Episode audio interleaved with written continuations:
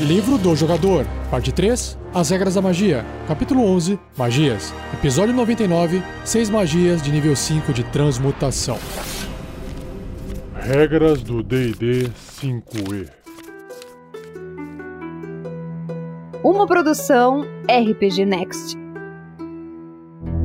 Seja bem-vinda, seja bem-vindo a mais um Regras do D&D 5e. Eu sou Rafael47 e nesse episódio irei apresentar a você o que o livro do jogador do RPG Dungeons and Dragons 5 edição diz sobre essas magias de quinto nível da escola de transmutação, que são magias que vão alterar a realidade de alguma forma. Vamos ver.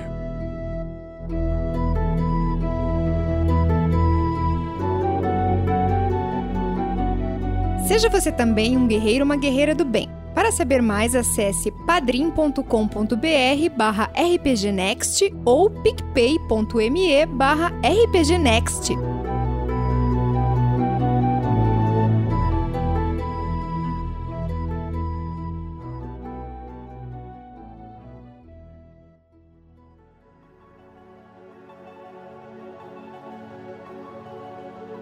Então, a primeira magia da lista das seis magias do cast de hoje se chama Animate Objects, que significa animar objetos. É uma magia de quinto nível de transmutação, com tempo de conjuração de uma ação, o alcance é de 120 pés, mais ou menos 36 metros, componentes verbal e somático. Não tem componentes materiais nela. Duração, concentração até um minuto. Então, objetos ganham vida ao seu comando. Só pelo nome da magia e por essa frase já lembrei daquele filme da Disney chamado Fantasia, que tem o Mickey lá fazendo magia e animando os objetos. Continuando. Escolha até 10 objetos não mágicos dentro do alcance que não estejam sendo vestidos ou carregados. Significa que tem que estar, sei lá, em cima de uma mesa, por exemplo. Alvos médios contam como dois objetos. Alvos grandes contam como quatro objetos e alvos enormes contam como oito objetos. Você não pode animar um objeto maior que enorme. Pô, mas já é grande pra caramba, né? Tipo uma estátua. uma estátua gigantona. Cada alvo se anima e torna-se uma criatura sob seu controle até o final da magia ou até ser reduzido a zero ponto de vida. Com uma ação bônus, você pode comandar mentalmente qualquer criatura que você criar com essa magia, se a criatura estiver até 500 pés, 150 metros, de você. Se você controla várias criaturas, você pode comandar qualquer ou todas elas ao mesmo tempo, emitindo o mesmo comando para cada uma. Você decide qual ação a criatura irá fazer e para onde ela irá se mover durante o próximo turno dela. Você vira tipo mini mestre ali do RPG. ou você pode emitir um comando geral, como para guardar uma câmara ou um corredor específico. Se você não der nenhum comando, as criaturas apenas se defenderão contra criaturas hostis. Uma vez que receba uma ordem, a criatura continuará a segui-la até a tarefa estar concluída. Tipo, mate aquele bárbaro. Pronto. Os bichos vão lutar até o bárbaro tá morto e não vão parar até que isso esteja concluído. Estatísticas de objeto animado. Nós temos algumas aqui, ó. A coluna, a tabela, no caso, tem a coluna do tamanho, a coluna dos pontos de vida, que é o HP, a coluna da defesa dessa criatura, a CA, classe de armadura, a coluna do ataque, a chance dela acertar e quanto dano ela causa se acertar. Aí nós temos o atributo de força e o atributo de destreza. Então vamos lá, começando pelo primeiro tamanho, que é o miúdo. Miúdo é mais ou menos o tamanho de um gato, então imagine que tenha exista uma estatueta de um gato do tamanho de um gato, aquele gatinho poderia ficar animado. Nesse caso, esse objeto animado tem 20 pontos de vida, uma armadura de 18, o ataque é mais 8 para atingir e se acertar, 1d4 mais 4 de dano. Se por algum motivo precisar usar os atributos de força e destreza, esse gatinho do exemplo tem força 4 e destreza 18. E vocês vão perceber que quanto maior o objeto, menor vai ser a destreza e maior a força dele será. Então vamos agora passar para o tamanho pequeno, como se fosse um tamanho de um Heflin ou uma estátua de jardim, um gnomo de jardim, por exemplo. 25 pontos de vida, classe de armadura 16, mais 6 para atingir, então percebo que também aqui houve uma queda no bônus para atingir, mas o dano aumenta, 1d8 mais 2 de dano. Mas perceba que o dano aqui médio tá parecido com o dano do objeto miúdo animado, tá? Já a força aumentou um pouquinho, saiu de 4 e foi para 6. E a destreza também, e em contrapartida, a destreza caiu, saiu de 18 do objeto miúdo e foi para 14. Agora, um tamanho médio, um objeto de tamanho médio do tamanho de um ser humano, por exemplo. Pontos de vida 40, classe de armadura 13, o ataque mais 5 para atingir, só que se acertar 2d6 mais 1 de dano. Legal. Já o atributo de força passa a ser 10 e de destreza passa a ser 12. Então a força continua aumentando e a destreza continua caindo. Agora partindo para um objeto animado de tamanho grande, que tem mais ou menos o tamanho de um cavalo, então imagina aquele touro que fica lá em Nova York das ações, né? Lá em Wall Street. Nós temos aquele touro, imagino eu que seja um tamanho grande, talvez um pouco maior do que uma vaca normal, um cavalo, mas é um tamanho grande. 50 pontos de vida, classe de armadura 10, o ataque é mais 6 para atingir e se acertar, causa 2 de 10 de dano mais 2. A força passa a ser 14 e a destreza 10. Então, de novo, a força aumentando, a destreza caindo. Por fim, uma criatura de tamanho enorme tem 80 pontos de vida, 10 pontos de armadura, né? a CA é 10. Para acertar, ele tem mais 8, que é o mesmo bônus que o miúdo, e se acertar, 2 de 12 de dano mais 4. Uau, bastante, hein? A força é 18, mas a destreza é 6. Beleza. Tem mais um trecho aqui da magia, vamos ler aqui para vocês. Ó. Continuando aqui a leitura da magia. Um objeto animado é um construto com CA, pontos de vida, ataques, força e destreza determinados pelo seu tamanho. Sua constituição é 10 e sua inteligência e sabedoria são 3 e seu carisma é 1. Ah, por isso que na tabela só tem força e destreza, porque esses são os valores que alteram, todo o resto fica o mesmo valor. Seu deslocamento é 9 metros, ou seja, 30 pés. Se o objeto não tiver pernas ou outros apêndices que ele possa usar para locomoção, ao invés, ele terá deslocamento de voo. Ah, ele vai passar a flutuar, que legal. De 9 metros também, 30 pés. E poderá planar. Oh, gostei, hein? Se o objeto estiver firmemente preso a uma superfície ou objeto maior, como uma corrente presa a uma parede, o seu deslocamento será zero. Ah, tá. Aí realmente ele não vai ter como sair andando por aí. Ele tem percepção às cegas num raio de 9 metros, 30 pés, e é cego além dessa distância. Hum, então, se você estiver longe o suficiente dessa criatura, ela não vai conseguir te enxergar. Ela só te percebe se ela estiver no raio, que é o mesmo raio de movimento dela. Quando o objeto animado cair a zero ponto de vida, ele reverte a sua forma normal de objeto e qualquer dano restante é transferido para sua forma de objeto original. Se você ordenar a um objeto que ataque,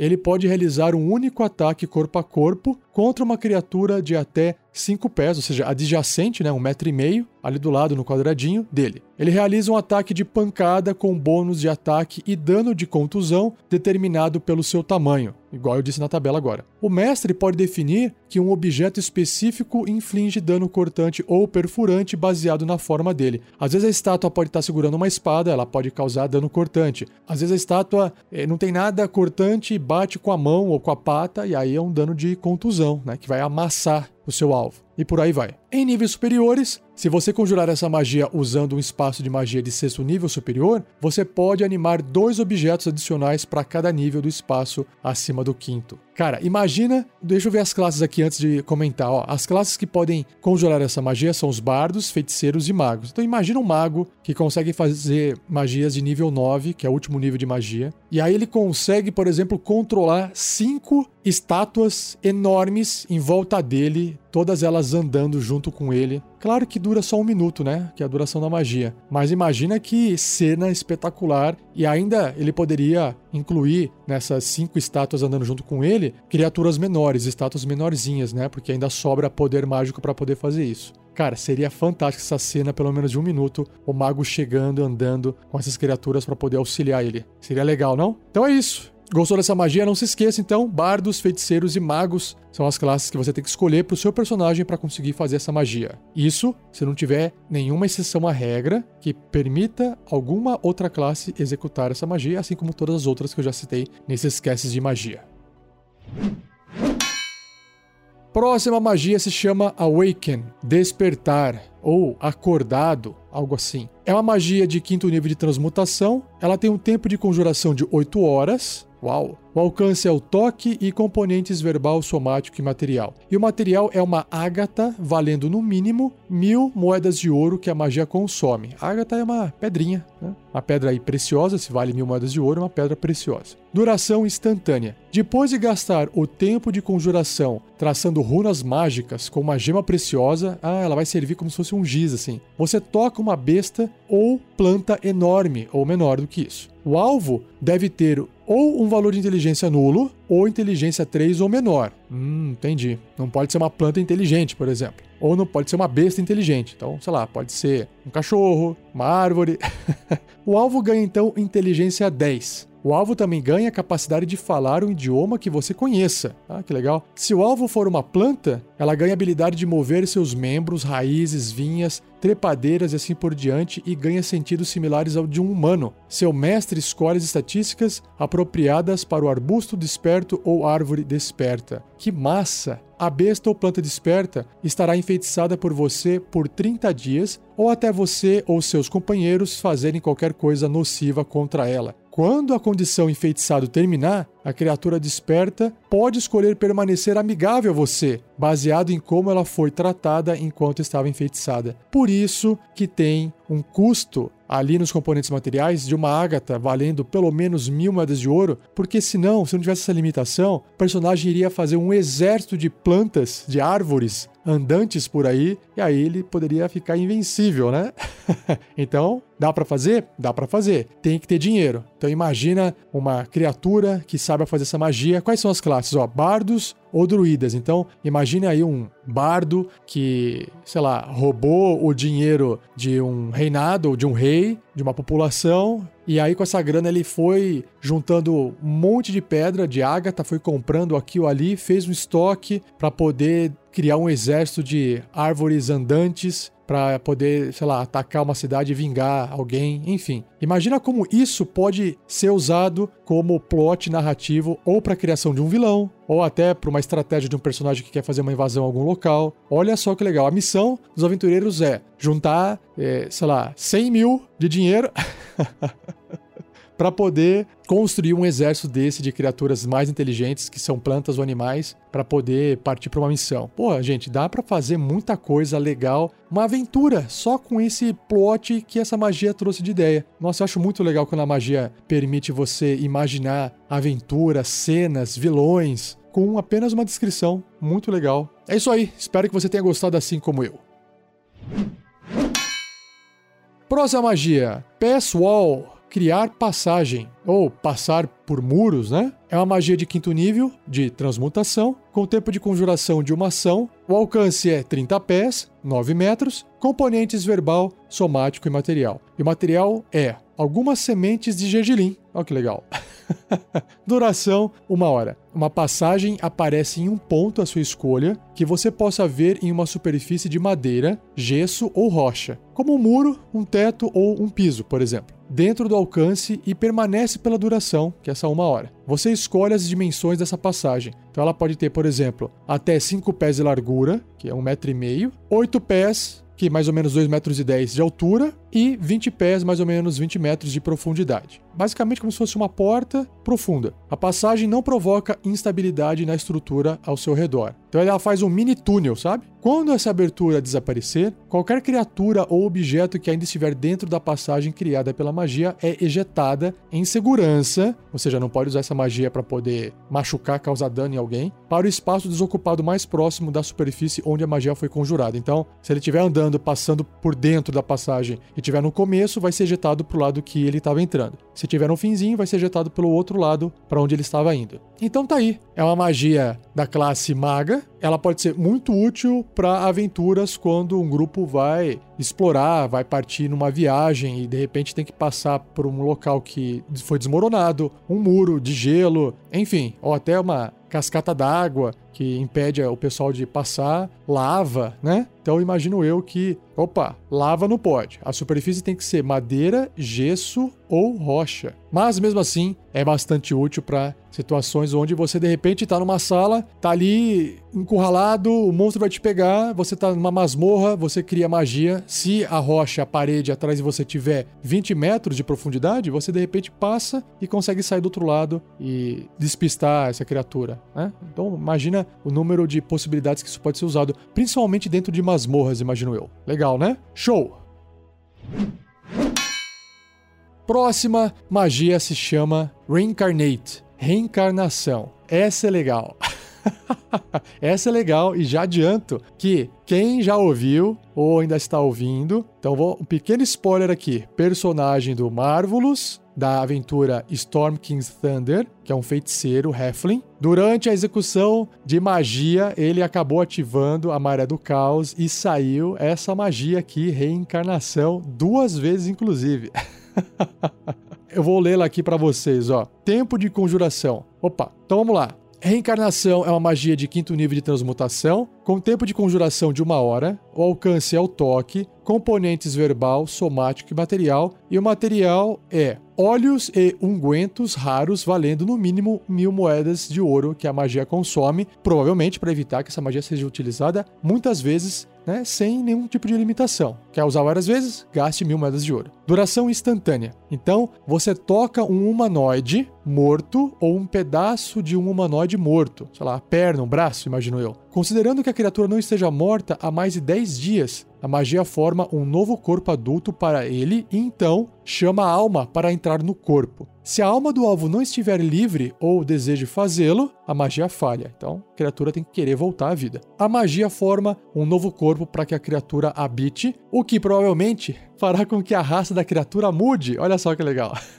o mestre rola um D100, que é um dado de 100 faces, e consulta a tabela seguinte para determinar qual forma a criatura terá quando voltar à vida. Ou o mestre pode escolher uma forma. Então eu posso escolher uma que eu achar interessante. Mas vamos ver aqui quais são as opções. Olha só. Se sair de 1 a 4, ele volta como Draconato. A criatura reencarna como um Draconato no corpo de um Dragonborn. De 5 a 13, um Anão da Colina. De 14 a 21, o Anão da Montanha. De 22 a 25, Elfo Negro. De 26 a 34, Elfo Alto, o High Elf. De 35 a 42, Elfo da Floresta. Você já tem bastante chance de virar elfo, né? 43 a 46, Gnomo da Floresta. 47 a 52, Gnomo das Rochas. 53 a 56, meio elfo. 57 a 60, meio orc. 61 a 68, Heflin Lightfoot, que são os pés leves. 69 a 76, Heflin Robusto, que é o Stout. 77 a 96 humano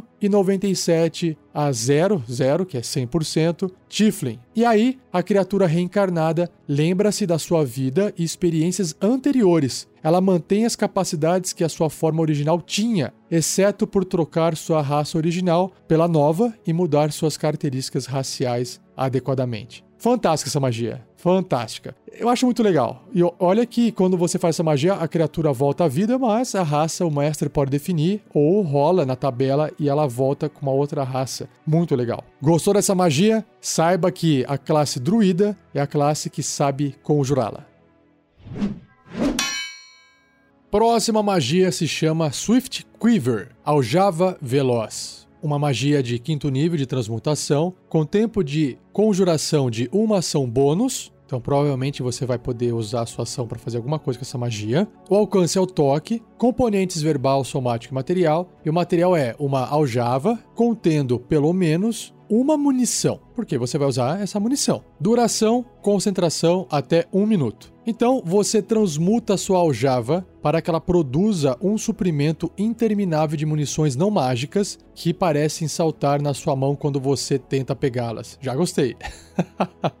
em cada um dos seus turnos, até a magia acabar, que é esse um minuto, ou seja, 10 turnos se tiver um combate, você pode usar uma ação bônus para realizar dois ataques Uau, que legal. Com uma arma que use munição de uma aljava. Então pode ser um arco e flecha, pode ser uma besta, certo? Cada vez que você fizer tais ataques à distância, sua aljava, magicamente, repõe a munição que você usou com uma munição não mágica, similar. Qualquer munição criada por essa magia se desintegra quando a magia acaba. Faz sentido, né? Se a aljava não estiver mais com você, a magia também acaba. Só fazendo uma pequena correção, aljava só porta flechas. Aljava não vai portar dardos, né? Virotes de besta, tá bom? E, pela própria descrição da magia, a classe capaz de fazer essa magia, claro, é a classe do patrulheiro, do Ranger. Por fim, a última magia do cast de hoje é a telecinese, ou telecinésia, que é a magia de quinto nível de transmutação, com tempo de conjuração de uma ação, o alcance de 60 pés, componentes verbal e somático, e a duração é de concentração até 10 minutos. Ó, dura um tempinho aí, hein? Vamos ver. Você adquire a habilidade de mover ou manipular criaturas ou objetos através do pensamento, coisa que a gente vê na TV, hã? Quando você conjura magia e com sua ação a cada turno, pela duração dela, você pode exercer sua vontade sobre uma criatura ou objeto que você possa ver, dentro do alcance, claro, causando os efeitos apropriados abaixo, que eu já já vou descrever. Você pode afetar o mesmo alvo rodada após rodada ou escolher um novo a qualquer momento. Se você mudar de alvos, o alvo anterior não será mais afetado pela magia, claro. Então, se você estiver tentando afetar uma criatura, o que acontece? Ó, você pode tentar mover uma criatura enorme ou menor, e aí você faz um teste de habilidade com a sua habilidade de conjuração, resistido por um teste de força da criatura. Então, se você é um mago e está usando o atributo de inteligência, habilidade de inteligência, você vai fazer um teste de resistido de inteligência contra força da criatura. Se você vencer essa disputa, você move a criatura até 30 pés, que são 9 metros, em qualquer direção. Imagino eu que como se fosse uma, uma peça de tabuleiro. Incluindo você pode movê-la para cima, mas não além do alcance da magia. Ah, legal. Se até o final do seu próximo turno a criatura estará impedida pelo seu agarrão telecinético, ou seja, impedida é uma condição que não permite ela se mover, o movimento dela fica igual a zero. Uma criatura erguida para cima estará suspensa no ar. Em rodadas subsequentes, você pode usar sua ação para tentar manter seu agarrão telecinético na criatura, repetindo o teste resistido, ou você pode soltá-la e ela vai cair, sofrendo dano na queda. Já gostei também. Objeto. Agora, se você for usar essa magia com um objeto objeto. Você pode tentar mover um objeto pesado que tem até mil pounds, mil libras, que são quase 500 quilos, na verdade mais próximo de 450 quilos. Se esse objeto não estiver sendo vestido ou carregado, você o move automaticamente até 30 pés, 9 metros, em qualquer direção. Oh, que legal. Mas não além do alcance dessa magia. Se o objeto estiver sendo vestido ou carregado por uma criatura, você deve realizar um teste de habilidade com sua habilidade de conjuração resistido por um teste de força da criatura, ou seja, é o mesmo teste de mover a criatura que eu descrevi anteriormente. Se você for bem sucedido, você agarra esse objeto da criatura e o move até 30 pés, que são os 9 metros, em qualquer direção, mas não além do alcance da magia. Isso já ficou claro, já repetiu três vezes. Por fim, você pode exercer um controle refinado sobre os objetos com seu agarrão telecinético, como manipular ferramentas simples, abrir uma porta ou um recipiente, guardar ou recuperar um item de um recipiente aberto ou derramar o conteúdo de um frasco. Essa magia lembra uma versão do Made Hands, que é um cantrip, um truque, só que numa versão muito mais forte, certo? Gostou dessa magia? Então saiba que os feiticeiros e os magos são as classes que sabem conjurá-la.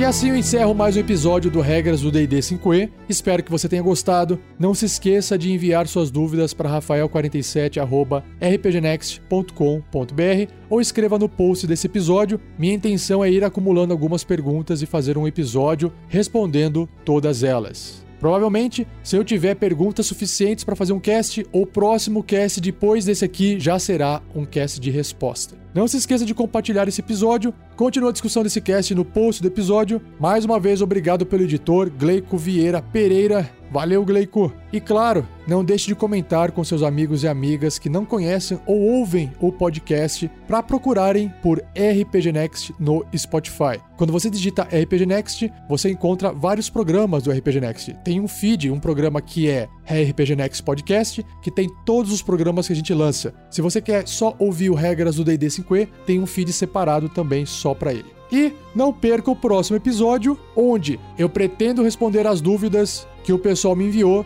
mas se eu não tiver perguntas suficientes para um cast até lá, eu irei partir para as magias de sexto nível de abjuração, adivinhação e encantamento. Beleza? Um muito obrigado, um abraço e até o próximo episódio.